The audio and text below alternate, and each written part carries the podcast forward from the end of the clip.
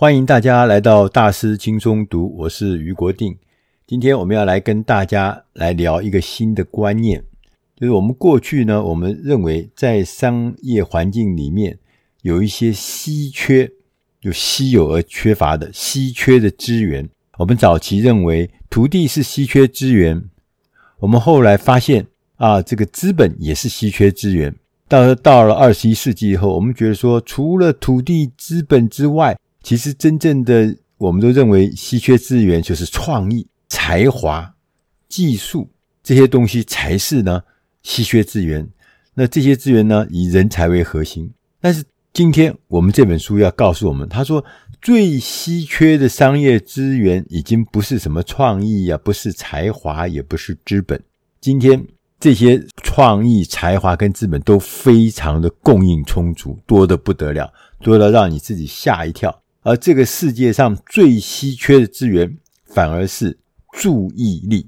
所以，我们今天要讲的这本书，它的英文叫做《The Attention Economic》，我们翻译成“注意力经济”。这本书的两位作者，一位是汤马士 ·H· 戴文波特。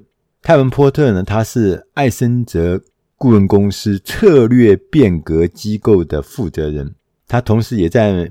美国的波士顿大学的资管系的老师，他拥有一个哈佛大学组织行为学的博士。他做过一些书，包含了关键任务、知识管理跟流程创新。另外一位作者呢是约翰 ·C· 贝克。那贝克先生呢，也是艾森哲顾问公司的策略变革机构的合伙人跟资深的研究员。他在 UCLA 呢。担任客座的教授，他也曾经担任亚洲世纪通讯的发行人，他也出过很多的书，也做过很多的研究报告。他专长是在商业、电子商务、策略管理、全球化跟领导和组织行为。所以看起来，这个作者呢是两位在现在在线上的知名的、重要的研究的专家学者。他们第一个发现。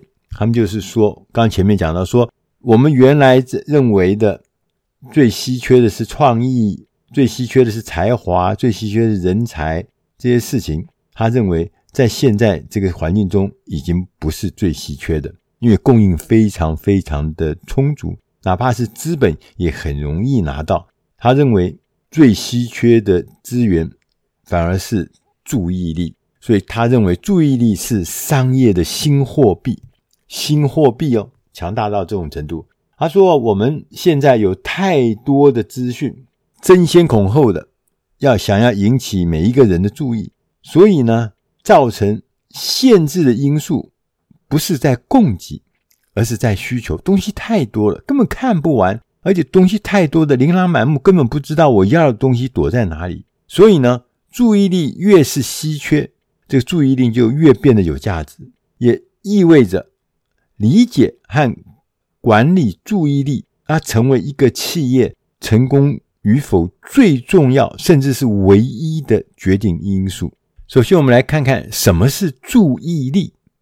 这书上啊，他有讲到一个简单的定义。他说，注意力呢，是对特定的资讯、特定的资讯集中精神投入，这就是注意力。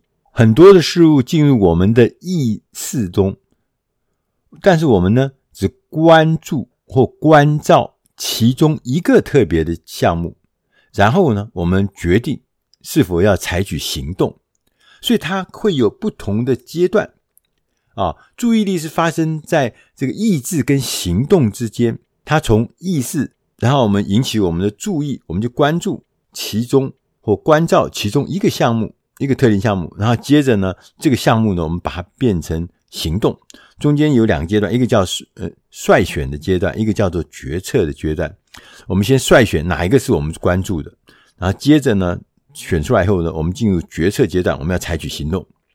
因此呢，注意力是筛选阶段跟决策阶段之间的桥梁。桥梁。那筛选阶段就是说，我们选择少数的几个项目。决策阶段呢，就是我们对已经决定的事情采取行动，那这两个之间是由注意力来把它连合在一起的。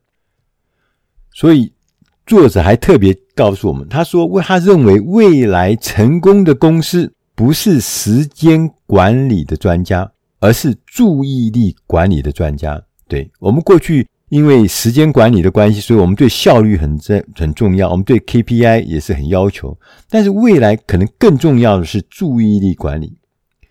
在我们过去，我们认为我们只要有足够的时间，我们就能生产出任何的东西。但是在目前当下的经济环境中，时间跟产出都变得不是那么关键，反而呢，想法的实用性。你到底有没有想到一个对的，还是一个虚浮的，是一个真实的，是有实用性的想法，它变得更重要。所以他也说，未来我们的投资人，甚至我们的雇主啊，雇佣我们的人，他只会为那个想法的实用性和组织有效执行力，为这样子的能力来付费。所以最重要的是一个是想法的实用性，一个是。组织有效执行这个想法的能力，这两件事情人家愿意付费。未来呢，一些不必要的数据，你必须要有能力把它排挤掉，把它摒除掉，否则要不然太多的东西会把你搞得头昏脑胀。所以过去我们很强调说，获得资讯的能力很重要，但因为现在资讯太多了嘛，对不对？我们过去认为知识就是力量，所以我们拥有。更多的资讯，更多的知识就会更成功。但是现在不是这样的，反而是因为太多不必要的讯息、不必要的资讯堵塞了我们大家的大脑，包含员工的大脑、你我的大脑，把我们的员工的大脑和企业的沟通管道都堵堵住了嘛？被一大堆所谓垃圾的资讯、用不着的资讯。不必要的资讯，所以注意力才是真正使公司获得动力的稀缺资源。如果大家没有注意力，大家就不知道什么东西是他应该要的，什么东西是他应该选的，什么东西是他应该执行的。所以，未来的资讯提供者将开始注重质、质量，不是数量。这也是我们大师轻松读在将近二十年来，我们从国外。引进的时候，我们当时得到了最大的启示，就是未来在知识爆炸的时代，这个知识的值，或者说知识是不是适合你，这个是关键，而不是量。因为以前的知识不够，所以大家都要获取知识。现在是知识太多，但是能不能是你需要的知识才是关键。在整个未来的经济面貌将会出现几个现象，第一个是科技这方面，他说我们在。弹指之间，很容易的就能够得到大量海量的资讯。我们呢，也能够创作出一个新的市场，一个新的服务。这新的服务呢，是利用科技过滤资讯，同时呢，保护消费者注意力。对，因为他注意力很容易被一些不必要东西所拉走嘛，所以注意力要受到保护。有没有这样子的设备，或者有这样子的服务？能够确保消费者的注意力是一直顺着他所需要的地方前进，所以注意力的监测将会成为未来一个很重要的科技，也变成一个很重要的活动，也变变成很重要的需求。第二个，他讲到人力资源，在人力资源方面，企业就开始要帮助员工学习怎么样来好好管理自己的注意力啊，同时。因着管理注意力而开始呢，来提高这个转化变成实际收益这件事情。第三个呢，他说在日常生活方面，他说我们的年轻世代，我们面对工作信息跟个人讯息之间是没有障碍也没有区隔。以前我们是工作的讯息就是工作，所以我们的父母那一代，我们回到家，我很少听到我爸爸讲他工作的事情。他也从来不讲工作的事情，那我们也不知道工作的事情跟日常生活中有什么差别。但现在新世代年轻人不是，他们的商业资讯开始呢，是跟他的生活资讯、个人讯息是混在一起的。所以未来的商业资讯要开始包含更多的娱乐元素，否则那种硬邦邦的跟他生活不能结合的讯息，全部都会被摒弃、被忽视。第四个现象是奖励消费者。他说，消费者也逐渐的开始意识到，消费者他们自己的这个注意力啊，其实是有价值的。如果呢，我们希望消费者能够注意到我们所推动的一个某一项特定的行销活动，这时候消费者会感觉到说：“哎，你应该付费给我，我才会来。”所以很多的商品跟很多的服务就开始呢赠送，赠送一些礼品，赠送一些服务，赠送一些价值的东西来给消费者，让消费者来换取几分钟的关注。所以，行销人员要让所有的消息都是针对个人打造的印象，不是好像是发通稿发全部都一样，让每个人都觉得说你在跟我讲话吗？然后你跟我的互动是有专属性的，你跟我的交流是有专属性的。我把我的注意力给你，但你也把一些回馈给我，所以这就是奖励消费者。第五个现象是商业生活。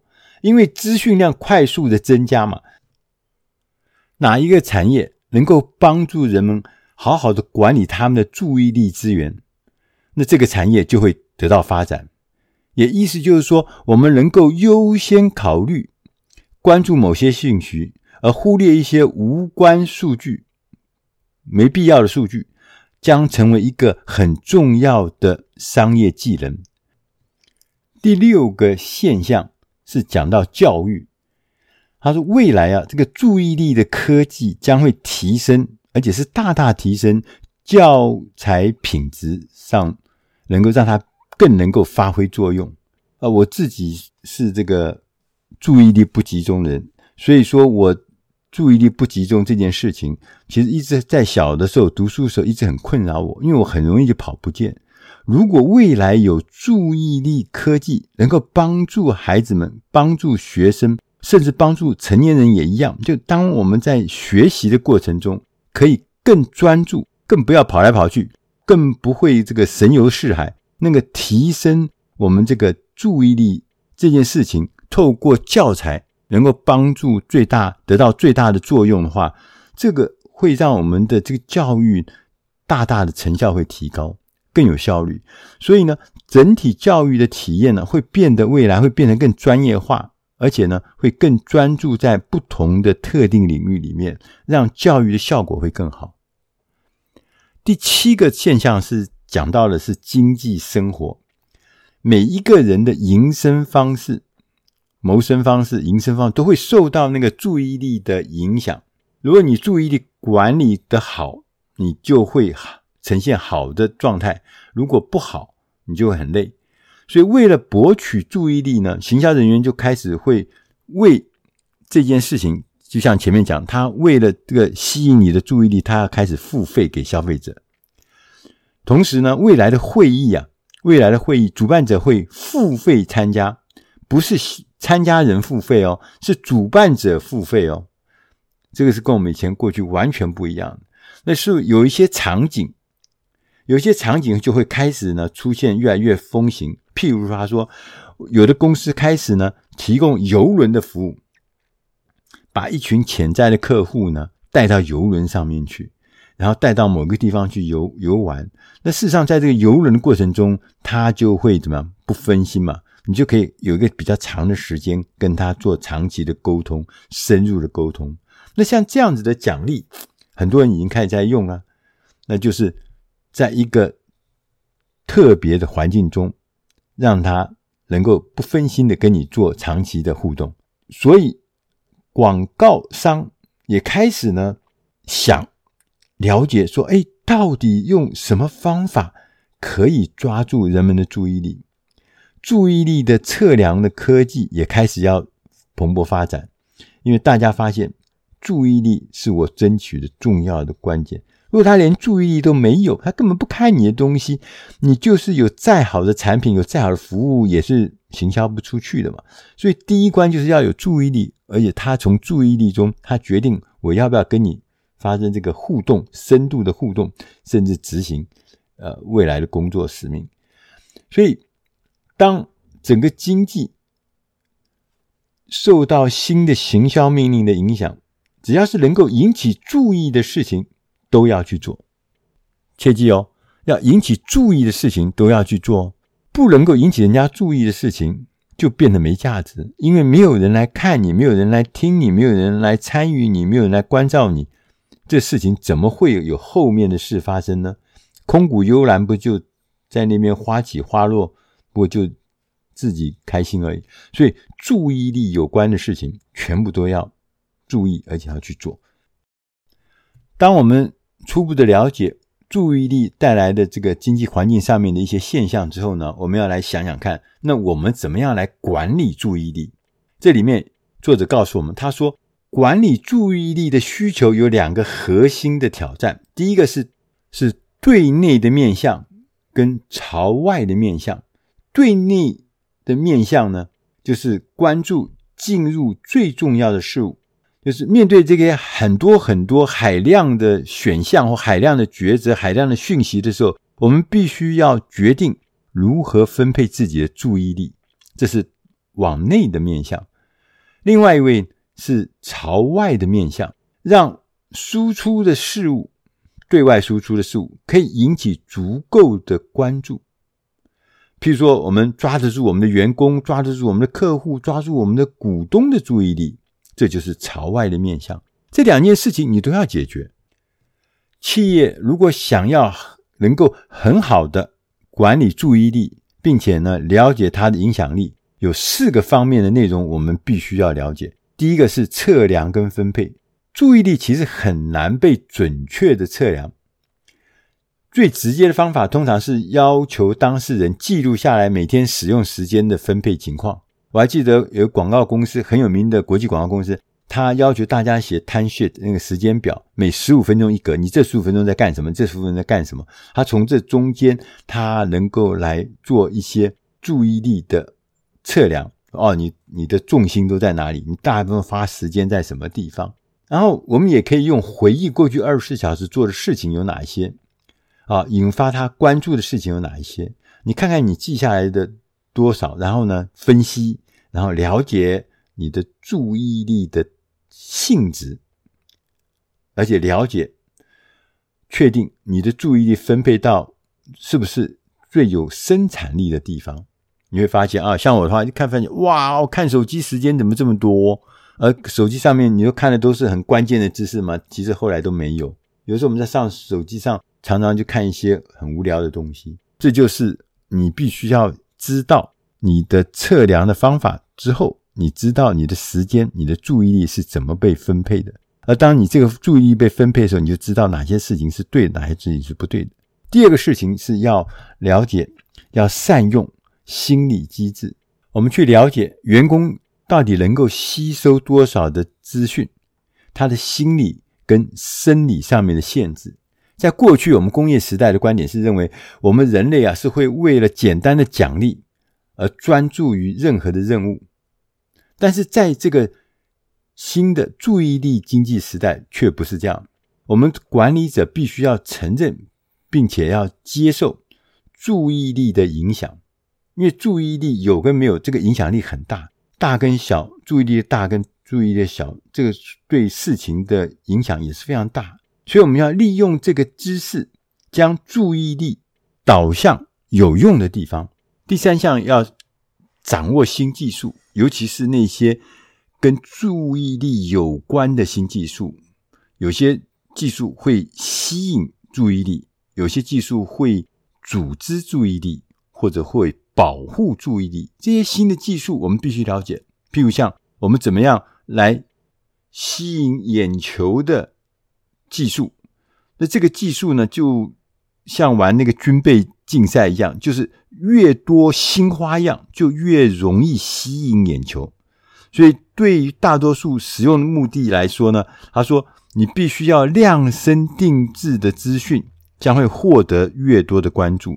那种通盘式的大规模的、呃规格式的这种东西，就人家就不喜欢。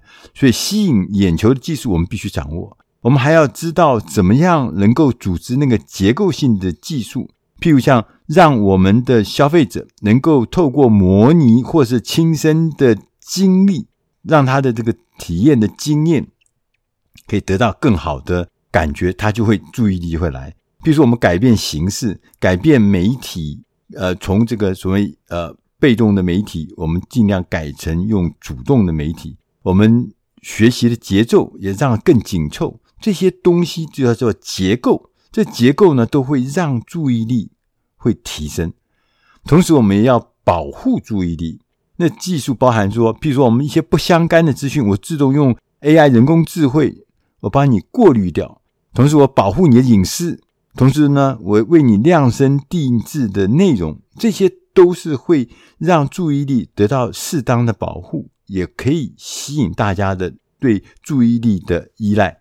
同时，他也告诉我们，他说我们必须要从别人的教训中得到学习，不管是广告业、电影业、电视业跟出版业，其实这些行业早就已经非常非常的知道，注意力的管理是未来最重要的面临的问题。对，那我自己是出版业，我也曾经在电视公司服务过，我就知道，其实那个有限的那个时间。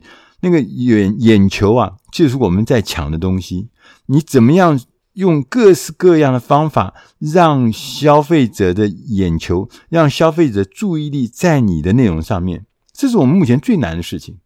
所有的各行各业，可能你也必须要把一些商业的讯息和消息，把它当做是一种内容，当做是一种娱乐，当做是一种媒体的业务来考虑。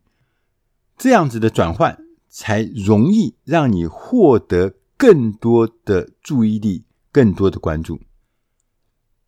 作者呢，特别提醒我们，他说注意力会在五个关键领域发挥巨大的作用。他说我们要获得或使用注意力，可以让我们的这个影响力会越来越大。这五个领域呢，分别是：第一，电子商务；第二是企业领导。第三是商业策略，第四是组织结构，第五是知识管理。第一个电子商务会告诉我们，他说一个有粘性的网站呢，可以吸引访问者，而且保持他们的注意力，让他们呢一次又一次的回来，变成这个重度使用者。这其中有四个关键要素，你必须要知道。第一个是相关性。我们经常更新，提供稳定而且有价值，而且切中他需要的一些好处、一些 benefit，让他呢觉得有相关性，跟他有关系。第二个是参与，透过互动、娱乐或者是竞赛等等元素来引发使用者投入跟保持关注，所以让他参与，不是只单纯的做一个观光客而已，要参与。第三个是便利，好看的、好用的、容易取得、容易消化的、容易得到这个其中的乐趣的，这就是便利。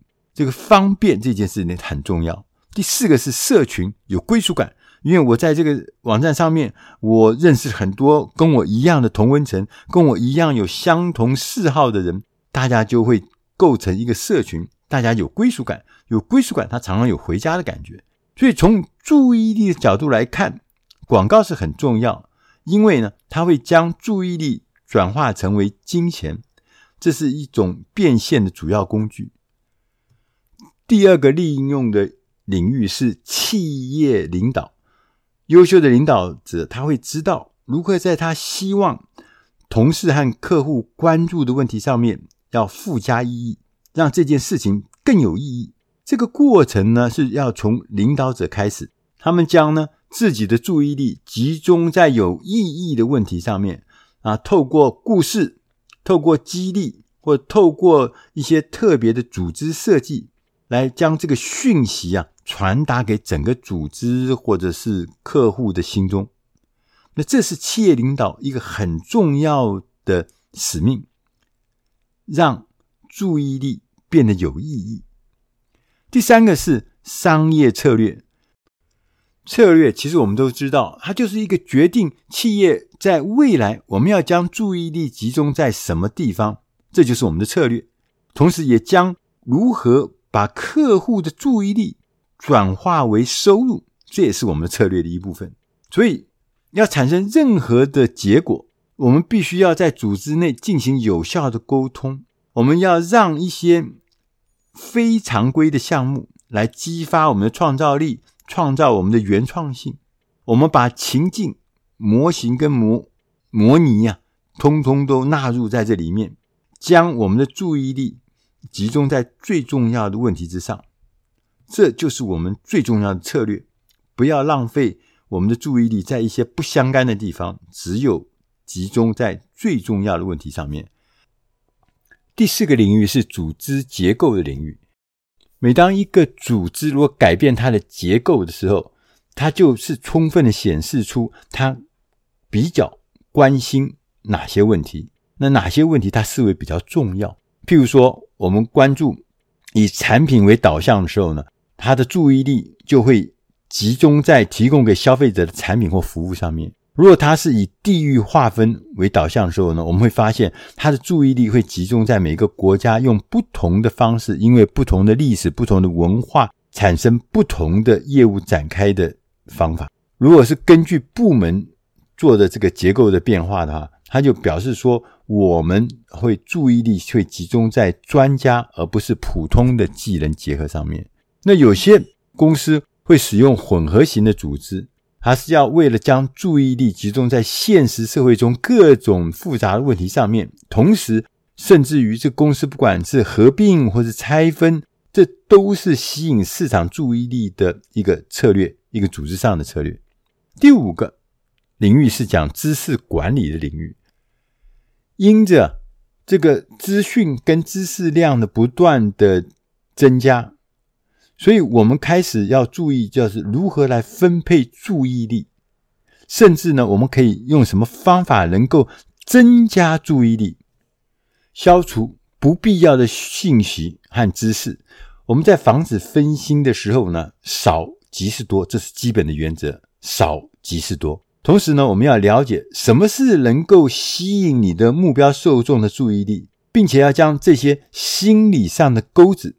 刚讲的说，吸引的这个钩子要把它建立起来，而且建立在你所有的讯息当中，将讯息啊跟情感要联系起来，使那个接受者注意到你的讯息。同时，我们要教员工如何好好的利用他们拥有的一切，提高他们的关注能力。最后，作者说，他说，注意力是一个商业的新货币。如果我们想要在未来的新兴经济中取得成功，你就要培养，也需要善于吸引、管理跟利用注意力。透过这本书，让我们清楚的知道，注意力成为我们下一个世代，也甚至是目前的世代最重要的争夺的资源。这是最重要的稀缺资源，谁能抢得注意力，谁就能胜出。因为注意力不只是注意力，它已经变成我们新的商业货币。我是于国定，谢谢大家的收听。我们今天的内容是出自《大师轻松读》第八百四十二期《注意力经济》，希望这样的内容对你的工作、对你的职场上都能帮上忙。我们下一集再会。